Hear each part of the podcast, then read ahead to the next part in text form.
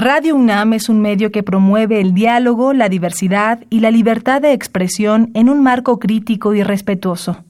Los comentarios expresados a lo largo de su programación reflejan la opinión de quien los emite, mas no de la radiodifusora.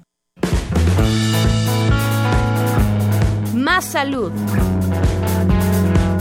Radio UNAM y la Facultad de Medicina presentan Más saludable, más sexualidad, más mente, más veraz, más confiable, más UNAM www.massaludfacmed.unam.mx Coordinación de Comunicación Social.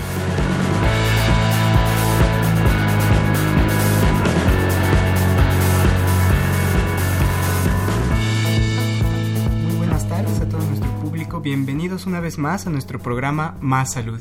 Yo soy el doctor Rolando Alanís y hoy vamos a hablar sobre un tema que me emociona mucho, el cual es osteoporosis para lo cual se encuentra con nosotros en nuestra cabina el doctor José Jalabe Cherem. Déjenme platicarles un poquito, darles una introducción sobre quién es él. Él es médico cirujano por parte de la Facultad de Medicina de la UNAM y cuenta con una especialidad de medicina interna, eh, igualmente por el Hospital General del Centro Médico Nacional Siglo XXI del IMSS. Actualmente él es el jefe de la División de Estudios de Posgrado de la Facultad de Medicina y vicepresidente de la Academia Nacional de Medicina. Y bueno, nos va a estar platicando con nosotros sobre osteoporosis. Muy buenas tardes, doctor. Buenas tardes, a sus órdenes, doctor. Gracias. Perfecto. Les recordamos a todo nuestro público, este es un programa en vivo, para lo cual nos pueden llamar al 55 36 89 89, el cual cuenta con dos líneas, o si lo prefieren al 01 800 505 26 88. Y bueno, pues vamos a entrar en calor, doctor, si le parece. Si nos da una introducción más o menos sobre qué es la osteoporosis. Bueno, muchas gracias por la invitación. Eh, sí, la, osteoporosis es una enfermedad de los huesos en la que se produce una disminución en la densidad de la masa ósea. Es decir, que los huesos aparecen porosos, como un queso gruyere, eh, son más frágiles, no resisten a, a golpes y se manifiestan en algunas ocasiones esta osteoporosis por fracturas. Puede ser la primera manifestación de lo que sería la, osteoporosis. Ok.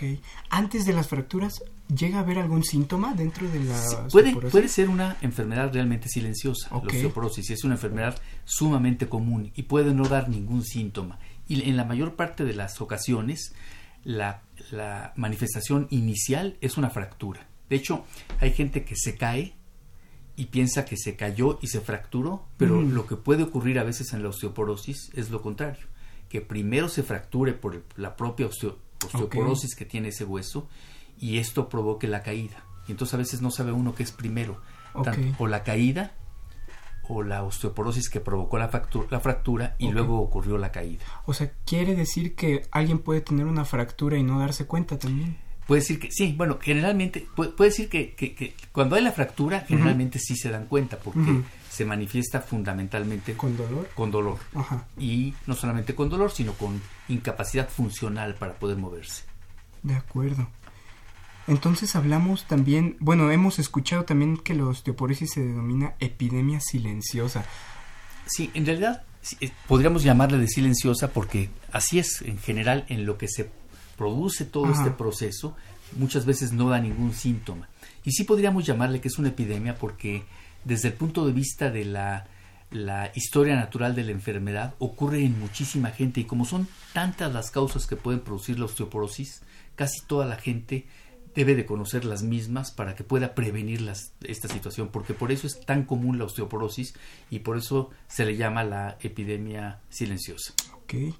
Y hablando de esto de prevención, ¿cómo se puede hacer una detección temprana de esta enfermedad? Mire, la, la, la, la prevención temprana la podemos hacer, bueno, primero conociendo cuáles son las causas que producen la osteoporosis, que son múltiples. Y, y, si una persona conoce las causas, puede en un momento determinado valorar si tiene o no tiene osteoporosis. Y, y, bueno, hay, hay métodos eh, eh, paraclínicos que nos pueden ayudar a valorar la osteoporosis. Por ejemplo, a, veces una pura radiografía de los huesos que se hace para cualquier otra situación nos puede ayudar, aunque el estándar de oro, digamos, de la prueba sería una densitometría ósea, fundamentalmente de la columna baja de la columna lumbosacra, de la cadera o de la muñeca. De acuerdo. Y hablando sobre, bueno, ahorita mencionó doctor que es multifactorial, pueden ser bastantes causas. ¿Qué le parece si hablamos un poquito de cuáles son las, causas? Mire, efectivamente las causas son, son múltiples, ¿no? Puede ser, eh, el primero es más común en las mujeres, en las mujeres menopáusicas, por problemas hormonales. ¿sí? Esa es la principal causa o una de las principales causas. Sin embargo, puede haber también, eh, influye también el tabaco. El, el, fumar influye en la osteoporosis, por supuesto, que la actividad física. La gente que no tiene actividad física, que está todo el día sentado en el escritorio o acostado, la gente que está eh, en, en, reposos prolongados por obligación, en enfermedades crónicas, por ejemplo, va a tener. Por supuesto que las dietas bajas en calcio, las dietas bajas en vitamina D, eh, lo que le comentaba de la menopausia, el alcohol, el alcohol es un factor muy importante y desencadenante de lo que podría ser la osteoporosis. Múltiples fármacos, múltiples fármacos como las, los corticosteroides, la, famosa, la, famosa cortisona, que a veces se da y se vende en forma libre en, todos, en todas las farmacias, en forma de cremas, en forma de pastas, en forma de pastillas, en forma de inyecciones y que mejora mucho la sintomatología de muchas enfermedades, de muchas enfermedades. Entonces la gente abusa de la cortisona y esto es un, factor de riesgo, de riesgo muy importante para lo que es la osteoporosis. Por supuesto que todos los tratamientos para el cáncer te pueden dar osteoporosis y, y algunas otras hormonas. Hay gente que toma la tiroides y que está pasado de esa tiroides se pasa de la dosis y esto produce osteoporosis. Hay gente que toma incluso hormonas tiroideas estando bien su glándula tiroidea, entre otras cosas para adelgazar, una perversidad total y esto también puede producir osteoporosis. Y hay enfermedades crónicas que también producen osteoporosis. Por ejemplo, los pacientes renales crónicos por cualquier cosa, por, cualquier causa. Renales crónicos por glomerulonefritis o renales crónicos por eh, diabetes o renales crónicos por problemas obstructivos, todo esto te puede producir una osteoporosis básicamente porque para que se absorbe el calcio de la dieta, se requiere por supuesto que ah, exista vitamina D, la vitamina D, la vitamina D metabolizada y tiene sus pasos metabólicos tanto en el riñón como en la piel como en el en el hígado. Entonces, si no existe, si existe una insuficiencia renal crónica, pues no se va a absorber la, el calcio por esta deficiencia de vitamina D. y también Qué bueno, doctor, que mencionamos ahorita justo lo de la vitamina D queríamos este mencionarla para que la presentemos un poquito. Justo quiero agarrar aquí el hilo para decir por qué una paciente con osteoporosis va al médico y le el médico le dice, bueno, pues va a tomar su calcio, su vitamina D, pero su bañito de sol. ¿Qué, tiene que ver en esta parte? E, es, interesante e importante. Bueno, antes de contestarle esto, hay otras enfermedades, como todas las enfermedades reumatológicas, como todas las enfermedades hepáticas también. Pero bueno, Hablando del calcio, en realidad el calcio se absorbe por el tubo digestivo, por la, lo, tomamos el calcio, se come por varios alimentos, principalmente los lácteos, los quesos, los lácteos, el chile, la tortilla, etcétera, se come el calcio, pero no todo ese calcio se absorbe. Para que se absorba el calcio se requiere la presencia de la vitamina D activada. Y para que se active esa vitamina D requiere la integridad del riñón, del hígado y de la piel. Y se requiere que esté funcionando perfectamente el riñón, por eso lo comentábamos, si hay insuficiencia renal crónica, no hay no se metaboliza la vitamina D y entonces estos, estos pacientes tienen bajo el calcio y entonces por lo tanto van a tener osteoporosis. También en las insuficiencias hepáticas. Y la gente que no se asolea para nada, como ustedes que están aquí en el estudio todos los días, por ejemplo, que no los dejan salir ni a, tomar el sol ni unos cuantos minutos, estos también van a tener una deficiencia del metabolismo de la vitamina D y por lo tanto no se va a absorber el calcio y por lo tanto van a tener mayor riesgo de osteoporosis. Por supuesto, ni muy muy ni tan tan. El sol, ah, meterse al sol y, y asolearse las horas ahí en el sol, bueno, predispone a otras patologías que no es el tema de este momento, como por ejemplo podrían ser algunos tumores de la piel y algunas otras enfermedades de la piel, melanoma, espinocelular, vasocelular, etcétera, etcétera pero no es el, el, motivo de la plática, pero sí mm. hay que tener un poco de, de, de, de contacto con el, sol. La naturaleza es perfecta y si no nos asoleamos, entonces vamos a tener ese principio de la vitamina D que no se metaboliza y entonces al no metabolizarse esa vitamina D impide que se absorba el calcio y por lo tanto puede haber más osteoporosis. Claro, ese equilibrio, ¿no? Sí exponerte un poquito a tus bañitos de sol, pero tampoco... Así es, este, así es, simplemente con caminar por la calle, unas dos, tres calles, ya con eso basta para que se pudiera absorber, para que se pudiera metabolizar la vitamina D. Doctor, hablando y volviendo un poquito sobre las causas, la fisiopatogenia de esta enfermedad, este, ¿por qué es más común o qué tiene que ver la menopausia? ¿Por qué es más común en mujeres? Sí, es más común en mujeres por justamente por los cambios hormonales. Como usted sabe, en la en la menopausia eh, algunas hormonas son estimuladas y otras son inhibidas. Eh, como, como los, los estrógenos y fundamentalmente la falta de estrógenos puede provocar en un momento determinado o aumenta la, la producción de la osteoporosis.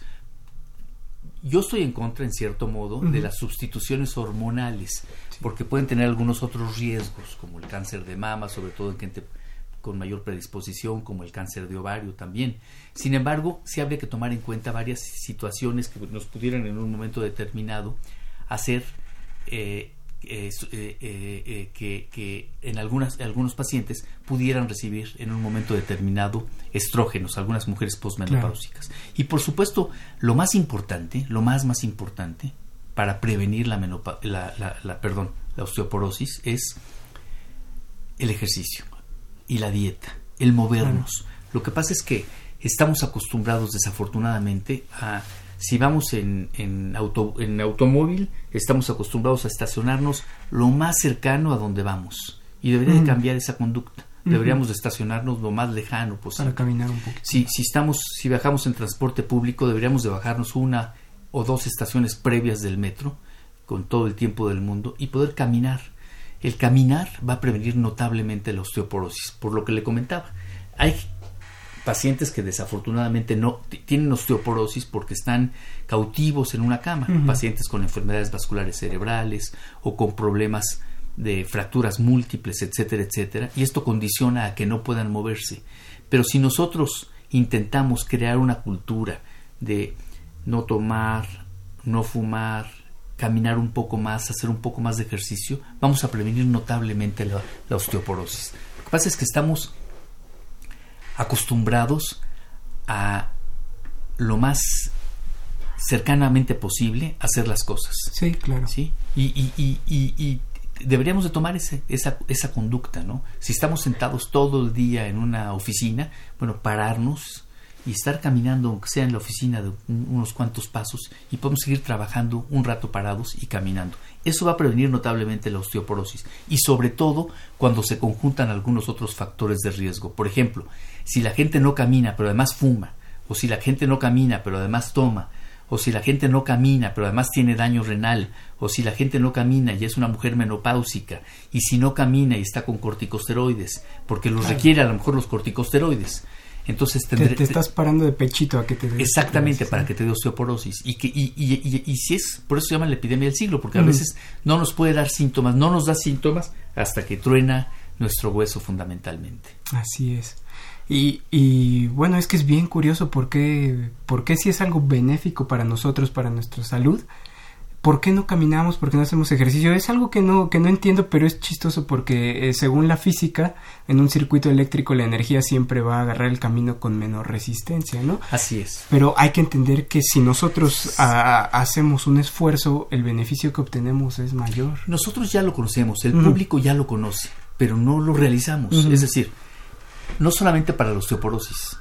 Lo más importante, por ejemplo, en el tratamiento de la diabetes, incluso en la prevención de la diabetes a la gente que tiene la predisposición para que no se presente clínicamente es dieta y ejercicio. Y lo mismo sucede para muchas otras enfermedades como la propia hipertensión arterial. Hay gente, por ejemplo, para el infarto agudo del corazón, para el infarto agudo del miocardio, existen muchos factores de riesgo, como usted bien sabe, doctor. Pero los tres más importantes son fácilmente calculados y los podemos eliminar, que son el tabaquismo, es el más importante, la hipertensión arterial y el colesterol alto. Para, para, para, son los factores de riesgo mayor para que se presente una persona que se presente un infarto del miocardio. Y si nosotros controlamos esas cosas, dejando de fumar, haciendo un poco de ejercicio para bajar el colesterol y por supuesto controlando la presión alta, que se controla también con la dieta y el ejercicio, nosotros necesariamente vamos a prevenir muchas de las enfermedades. De hecho, muchas de las enfermedades crónicas mejoran con eso. Y entre otras de las enfermedades crónicas que mejoran con dieta y ejercicio, se encuentra la osteoporosis. Así es.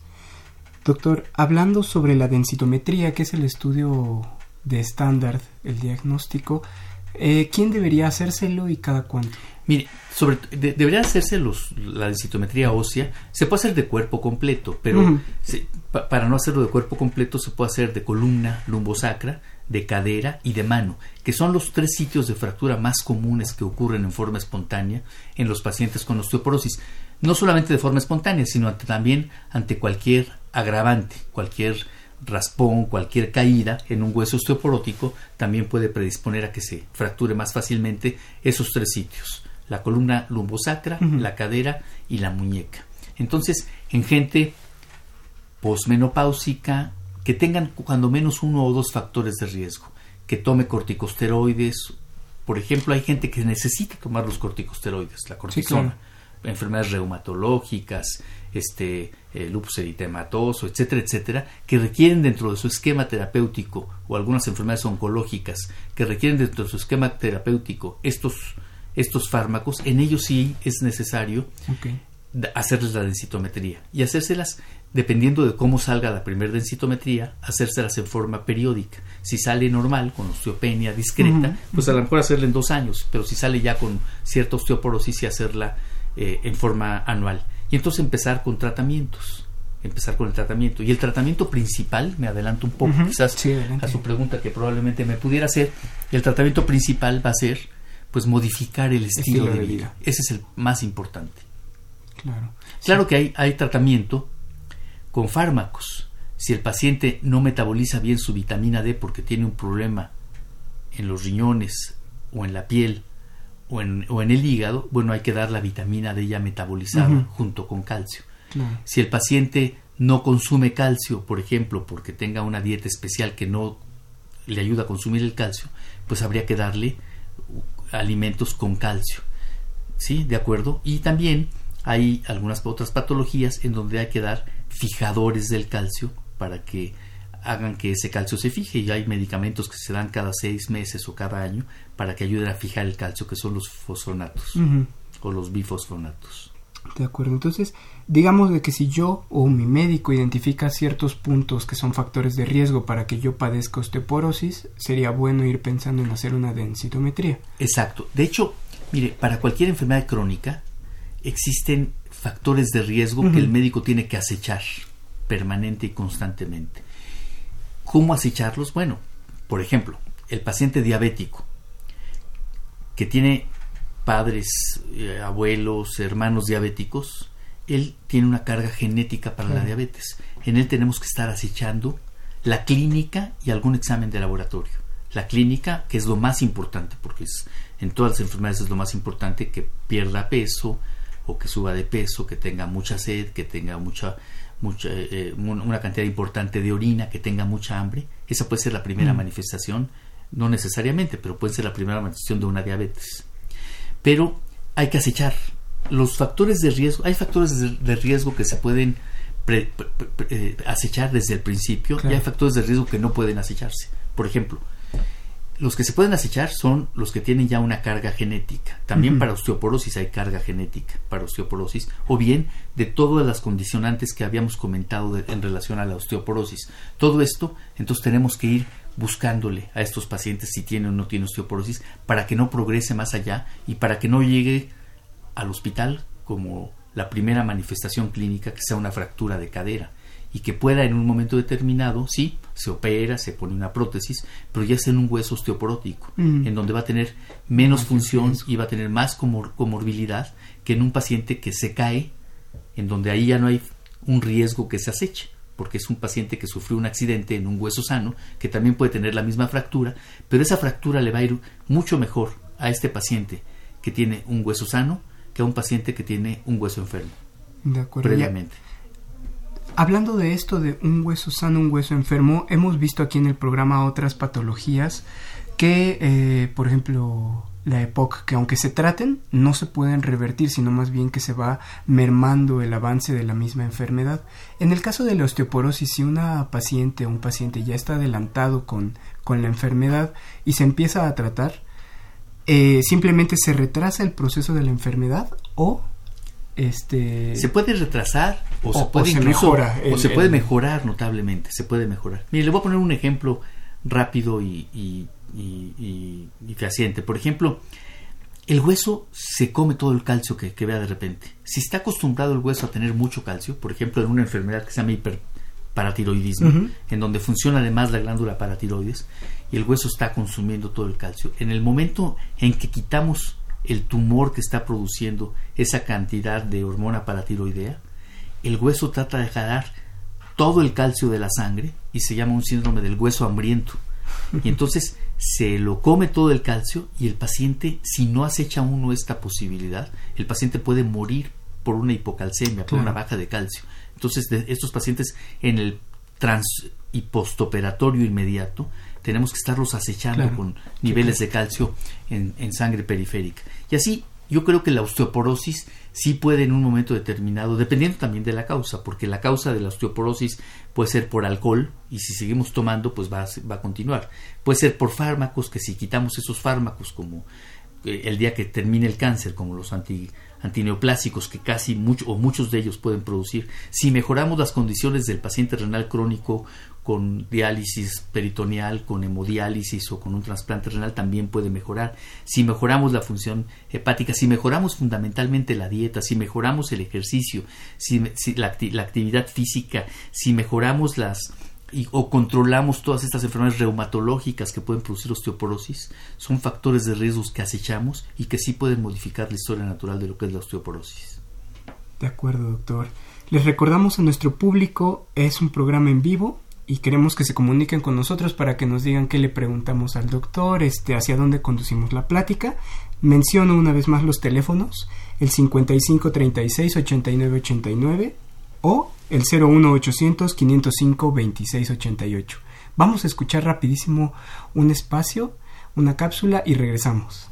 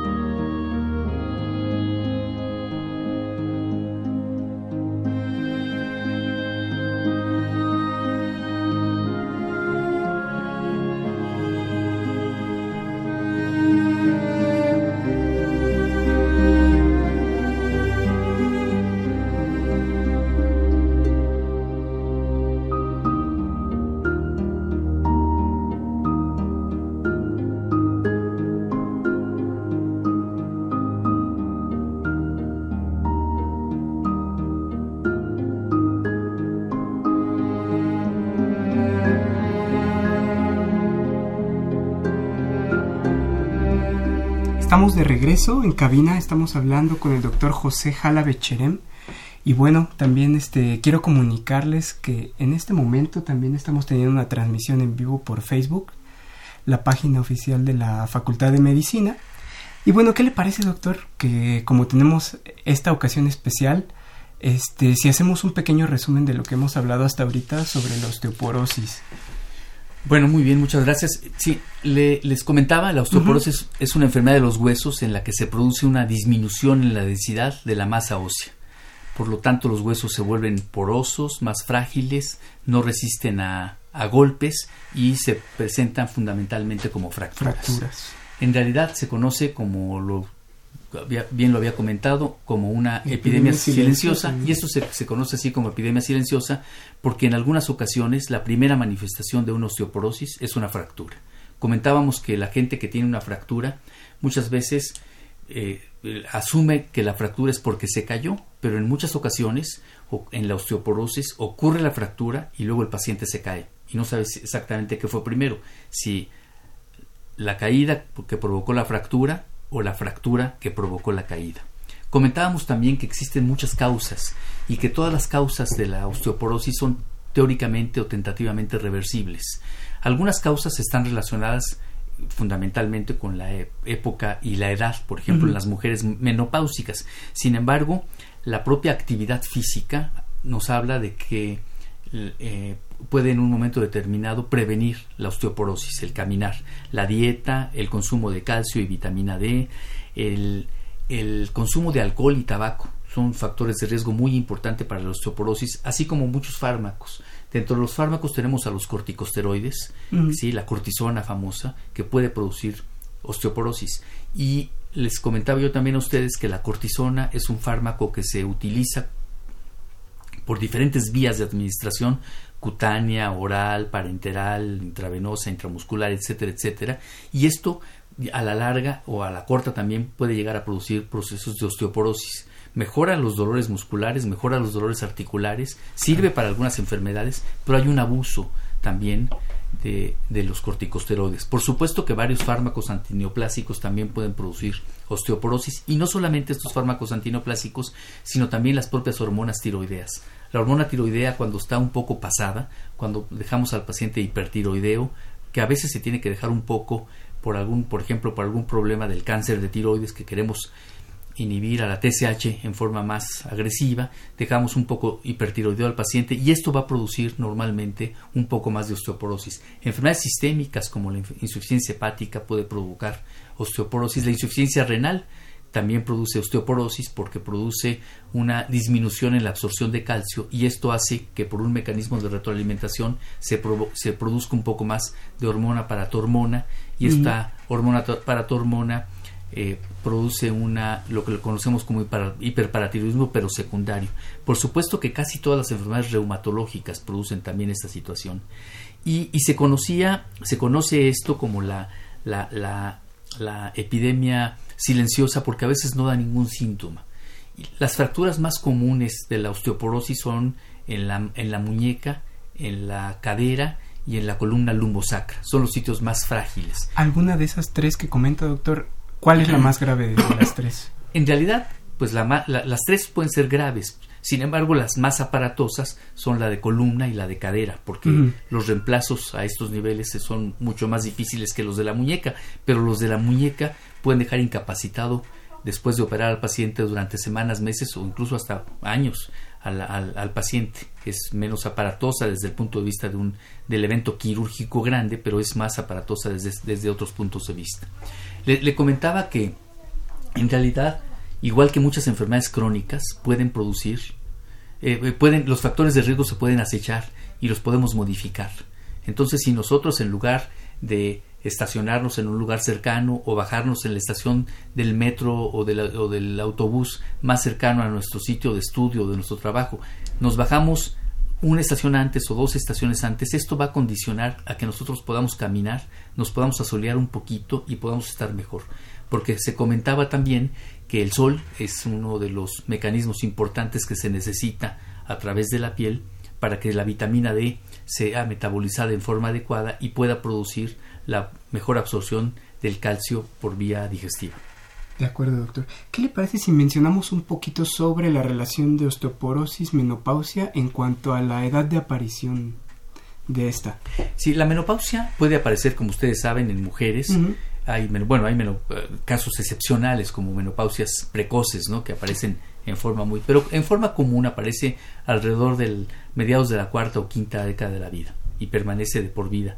Y entonces a, raíz de eso empieza a tener el proceso eh, el hueso de cierta osteoporosis. Pero si nosotros estos pacientes con menopausia los sustituyéramos con tratamiento hormonal, evitaríamos un poco esta situación. Sin embargo, creo que la sustitución hormonal tiene sus riesgos, sus riesgos como eh, mayor aumento en algún tipo de tumores, como sobre todo en gente que tiene cierta predisposición genética, como algunos cánceres eh, de mama o de ovario. Entonces sí habría que tomar en cuenta estas situaciones en forma muy importante. Entonces, si nosotros a la mujer menopáusica la hacemos que trabaje, a la mujer menopáusica la hacemos, es decir, que camine más que trabaje, que camine, hacemos que tenga una dieta más adecuada, hacemos que la mujer no fume, hacemos que esta mujer no tome, que tenga cuidado con algunas de las cremas que se utilizan a veces con corticosteroides. Es decir, si disminuimos los factores de riesgo, mm. porque obviamente en la menopáusica, igual que en otras cosas, se van sumando los factores de riesgo. Y si nosotros estos factores de riesgo hacemos que se que los disminuimos de alguna manera, nosotros podemos evitar por supuesto que en algunas ocasiones no podemos sustraer muchas situaciones. El paciente renal crónico, el paciente renal crónico que tiene osteoporosis, pero si nosotros hacemos una terapia adecuada, con unas diálisis adecuadas, con una eh, precisión en tanto el tiempo como en, la, en, en el procedimiento dialítico, nosotros vamos a evitar. Pero si además disminuimos los factores, en este renal crónico, los otros factores que condicionan la osteoporosis, pues va a tener menos posibilidad de que este paciente tenga este tipo de fracturas. Doctor, y hablando de los corticosteroides, me imagino que igual para nuestro público, este, pues decir corticosteroides es englobar una familia muy grande de fármacos. ¿No podríamos dar alguna? Sí, podemos así para, sí, betametasona, para que lo sepan identificar. Déjenme que les diga. Normalmente nosotros, todos los seres humanos, producimos 25 miligramos de cortisol todas las mañanas, con un pico en la madrugada. Cuando nos estresamos, nuestras glándulas suprarrenales llegan a producir entre 8 y 10 veces más, como 200 a 250 miligramos. No debemos de, tomar corticosteroides nosotros nunca, a menos que tengamos un problema en nuestras glándulas suprarrenales o en nuestra hipófisis que haga que no produzcamos la cortisona. Ahí habría que dar los mismos 25 miligramos en, situaciones comunes y aumentarle 10 veces más en situaciones de estrés. Llámese estrés cirugía, cualquier infección, cualquier proceso anestésico, eh, cualquier eh, eh, situación que provoque algún estrés psicológico, etcétera, etcétera. Eso sería. Ahora, hay muchos corticosteroides sintéticos. Por ejemplo, el cortisol es igual desde el punto de vista antiinflamatorio que la hidrocortisona o que el cortisol, que antes había en México tabletas de cortisol. La prednisona o la, o la prednisolona es cinco veces más antiinflamatoria que el cortisol. La metilprednisolona, por ejemplo, es cinco veces más. La dexametasona es entre 25 y 30 veces más. La parametasona es entre 30 y 25 veces, 25 y 30 veces más antiinflamatorio. De tal manera que es, importante que conozcamos este poder antiinflamatorio de los corticosteroides, porque a veces los usamos en forma indiscriminada. Hay enfermedades que sí lo requieren. Si está inflamado el cerebro por algún proceso, si está inflamado, este, si hay una enfermedad reumatológica, si hay un tumor y como coadyuvante del tratamiento antitumoral se requieren los corticosteroides, etcétera, etcétera. Hay ocasiones en que sí hay que utilizarlos. Claro, pero como ahorita, perdón, por ejemplo, es que ahorita me, me he topado muchos tratamientos así de conocidos de que por las épocas invernales estamos dando esteroides para las gripas. Exacto, una eh, situación totalmente eh, absurda y totalmente porque además disminuye la inmunidad y, lo que pasa es que los corticosteroides la cortisona en general hace que se sienta uno bien. Hasta el paciente que tiene cáncer se siente uno mejor. No modifica la historia natural pero se siente uno mejor. Pero sí es un fármaco importante en la producción de la propia osteoporosis. Además de muchas más reacciones secundarias que tienen los corticosteroides, ¿no? Suben la presión, suben la glucosa, etcétera, suben, este, se hinchan los pacientes, retienen líquidos, etcétera, etcétera. Pero uno de los factores de riesgo es fundamentalmente este. De acuerdo, doctor. Tenemos preguntitas lo cual nos da mucho gusto. Si le parece, le menciono, lo ataco con la primera. La señora María Luisa Hernández nos dice, en este año me operaron de una glándula este, parótida, que me salió en maxilar y el oído izquierdo, y un mes antes de la operación me salió la otra en el otro oído, y el diagnóstico es que tengo muchos linfomas y que necesito quimioterapia. ¿Esto es así? Sí, pero no tiene que ver con la osteoporosis. los linfomas es un tumor eh, eh, eh, de la, de, linfoproliferativo, los linfomas, que pueden ocurrir en cualquier parte del organismo. Se pueden manifestar desde muchas maneras desde el punto de vista clínico. Y una de las formas clínicas es justamente con ganglios linfáticos o con aumento, o con, aumento del tamaño de las glándulas parótidas. Y, efectivamente, ya que se las quitaron. Si el diagnóstico es linfoma, por supuesto que sí requiere quimioterapia.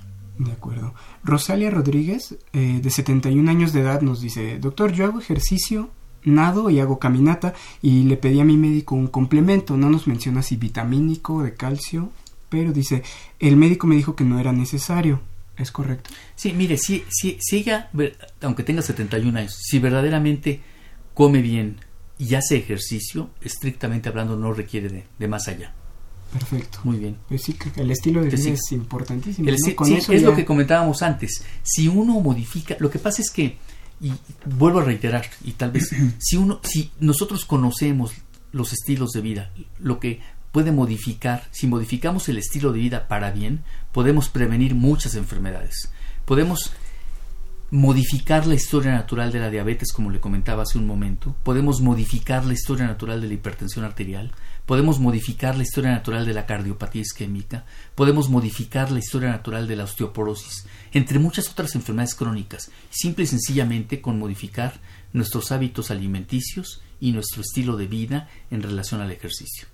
En el caso específico de la señora Rosalia, doctor, ¿le recomendaría hacerse una densitometría si no se la ha hecho? Sí, ella está en, una etapa eh, eh, posmenopáusica, se podría hacer una densitometría. para ver y si tiene, Si tiene ya cierto grado de dismineralización, de, osteopenia, entonces podría eh, tomar como parte de, además de su dieta de ejercicio, tomar un poco de vitamina D con calcio. Vitamina D3, que es la metabólicamente activa.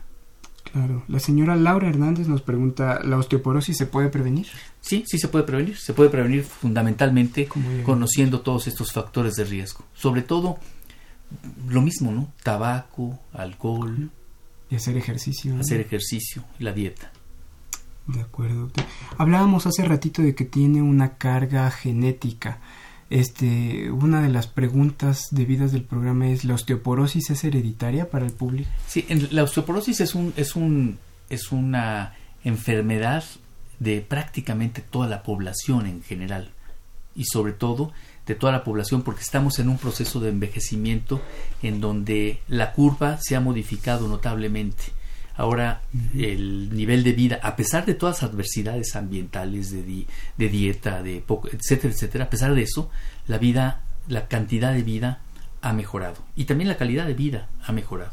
Entonces, sí es importante que nosotros eh, tomemos en cuenta que, que la osteoporosis va en aumento en ese aspecto. Pero sí, pero existen esos tratamientos, fundamentalmente con suplementos de calcio con vitamina D, pero no es lo más importante, sino es cambiar o modificar el estilo de vida. Sí, por supuesto. Y qué bueno que menciona esto de la transición epidemiológica que vamos a sufrir, ¿no? De que la mayoría de la población van a ser adultos mayores y estamos hablando de que las enfermedades crónicas en general, incluyendo la osteoporosis, este, atacan a este grupo de edad. ¿Estaremos preparados como sociedad para enfrentar este tipo de enfermedad? Sí, se está preparando cada vez más, más la sociedad, cada vez se está preparando más la sociedad y cada vez la gente está culturizándose un poco más en, en, en, en, ver cómo hacemos que vivamos más y sobre todo mejor.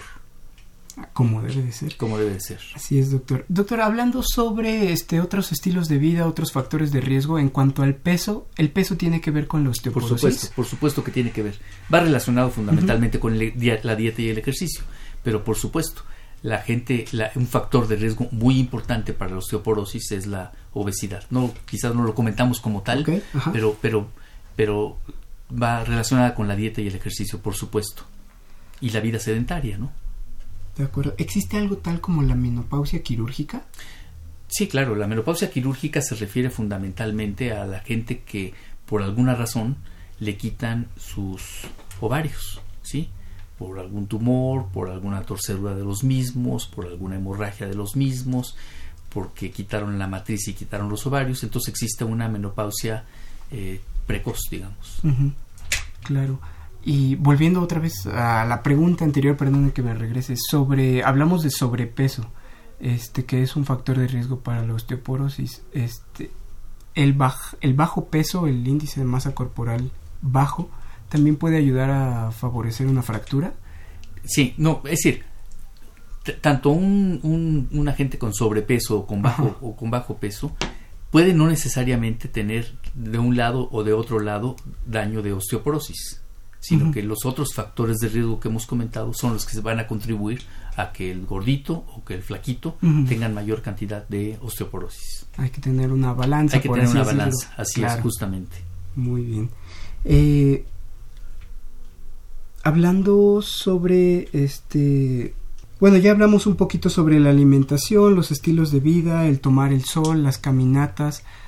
¿Alguna otra recomendación que se pueda hacer? Sí, mire, tampoco la exageración de mucha gente que dice voy a comer muchísimo calcio, voy a tomar muchísimo queso y muchísima leche, tampoco es necesariamente la panacea, porque la absorción de calcio se hace fundamentalmente con, eh, eh, con un mecanismo de transporte activo, entonces solamente se absorbe alrededor del 30% del calcio que nosotros tomamos en nuestra dieta.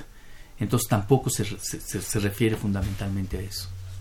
Muy bien, nos llegaron más preguntitas. La señora Eva Blanco nos dice, dar los datos, ah, nos pide los datos de su consulta, doctor. Este, ahorita se los damos, por supuesto, si el doctor gusta, y nos hace una pregunta, si sirven los fijadores de calcio. Sí, los fijadores de calcio sí, es lo que comentábamos también hace un momento. Bifosfonatos, los bifosfonatos sí sirven para fijar el calcio. Yo, yo le aconsejo, más que mi consultorio, que acuda a su clínica, que acuda a su hospital de zona, a su hospital de primer contacto, y ahí están hoy en día muy avesados para manejar y para aconsejar sobre este tipo de pacientes. Una persona que dice, Ay, bueno, tengo varios factores de riesgo y puede que tenga osteoporosis, ¿a quién debe acudir? ¿A primer nivel como A primer nivel de atención. De hecho, la, osteoporosis debe de ser diagnosticada precozmente en el primer nivel de atención y eh, tratada muchas veces en el segundo nivel de atención en caso de que exista la posibilidad de bifosfonatos, pero el tratamiento preventivo de la osteoporosis, las recomendaciones principales de la osteoporosis las dan en todas las clínicas del sector salud.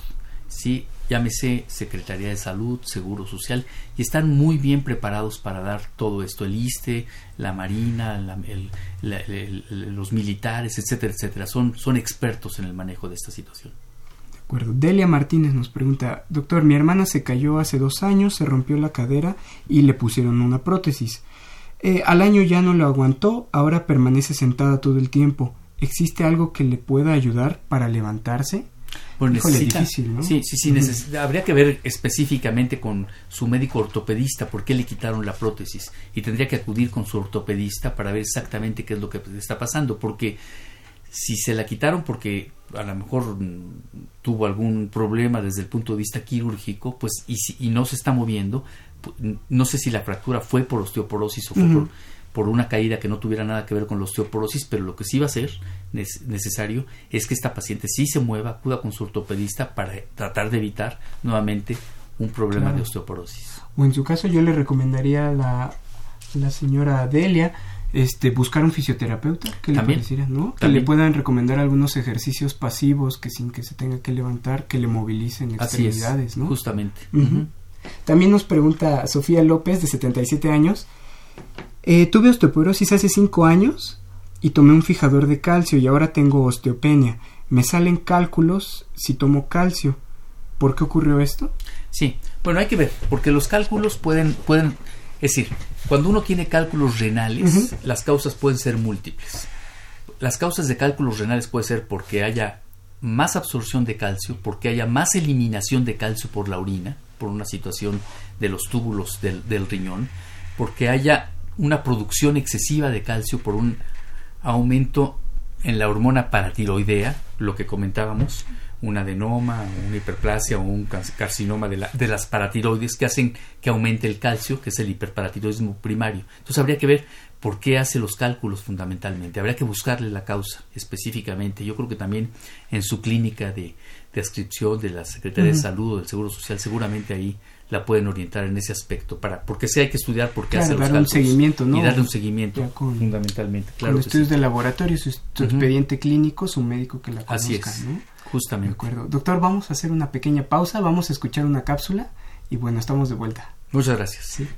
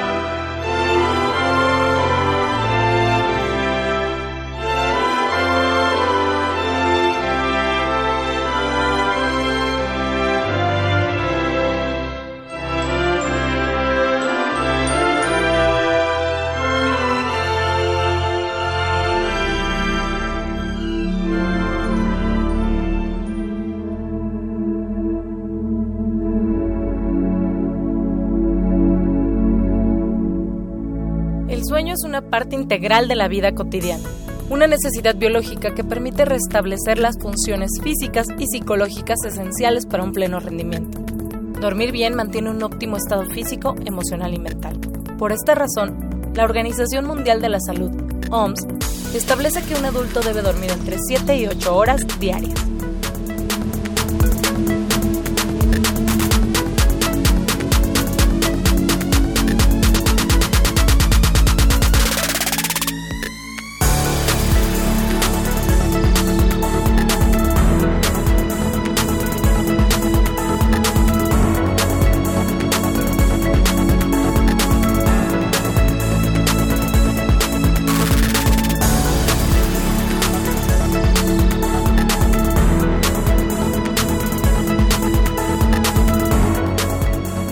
Tardes, yo soy el doctor Diego Pineda Martínez, soy el responsable del programa de donación de cuerpos de la Facultad de Medicina de la UNAM. Queremos invitarlos a que eh, se sumen a este programa eh, de reciente creación. Tiene año y medio que se inauguró este programa y es muy importante la donación de los cuerpos destinados a investigación y a docencia. ¿Cuáles son los requisitos para donar? Son que tengas la libre convicción de donar, que seas mayor de edad y que vengas a una entrevista con nosotros en la Facultad de Medicina donde te explicaremos todos los detalles legales del programa de donación de cuerpos. Nuestros teléfonos son 5623 2412 y 5623 2269. Los invitamos a que visiten nuestra página www.pdc.unam.mx y nos sigan en nuestras redes sociales. Búsquennos como PDC en Facebook y en Twitter.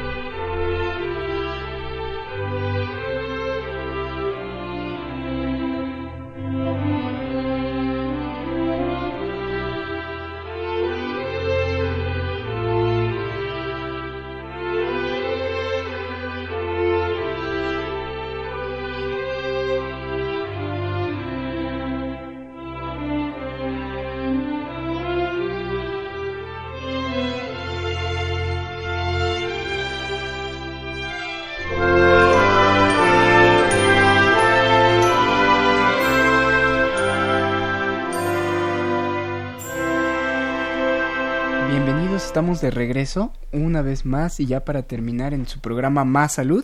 Yo soy el doctor Rolando Lanís y bueno, agradecemos mucho la participación en el programa al doctor José Jalabe Cherem. Muchas gracias doctor por estar aquí. Eh, y bueno, no sin antes, no queremos este, despedirnos sin hacer una pequeña pausa, unos anuncios parroquiales, desearles muy, muy felices fiestas y feliz año nuevo. Nosotros los siguientes programas, les platico, el siguiente jueves van a entrar al aire unos programas pregrabados que tenemos para ustedes, así que no dejen de sintonizarnos. Tenemos muchas sorpresas, ¿no? Muchos temas interesantes. No va a estar en vivo para que nos puedan hacer preguntas, lamentablemente, pero este igual se va a poner muy bueno, ¿no? Bueno, y ahora sin más que eh, los créditos. Muchas gracias también. Este programa no podría ser sin la ayuda de todos los que están fuera de cabina, que bueno, ustedes no conocen sus voces, pero son maravillosos. Eh, en la producción tenemos a Erika Lamilla Santos, siempre, haciéndonos, checando que el programa esté bien, que las preguntas, los invitados, voces de las cápsulas, Andrea Candy y en los controles, como siempre, Socorro Montes. Gracias y excelente tarde. Esto fue una coproducción de la Facultad de Medicina y Radio UNAM. A nombre del doctor Germán Fajardo Dolci, director de la Facultad de Medicina, doctora Irene Durante Montiel, secretaria general, licenciada Karen Corona Menes, coordinadora de comunicación social. Radio UNAM y la Facultad de Medicina presentaron Más Salud. Consulta nuestra revista www.massaludfacmed.unam.mx. Coordinación de Comunicación Social. Más UNAM.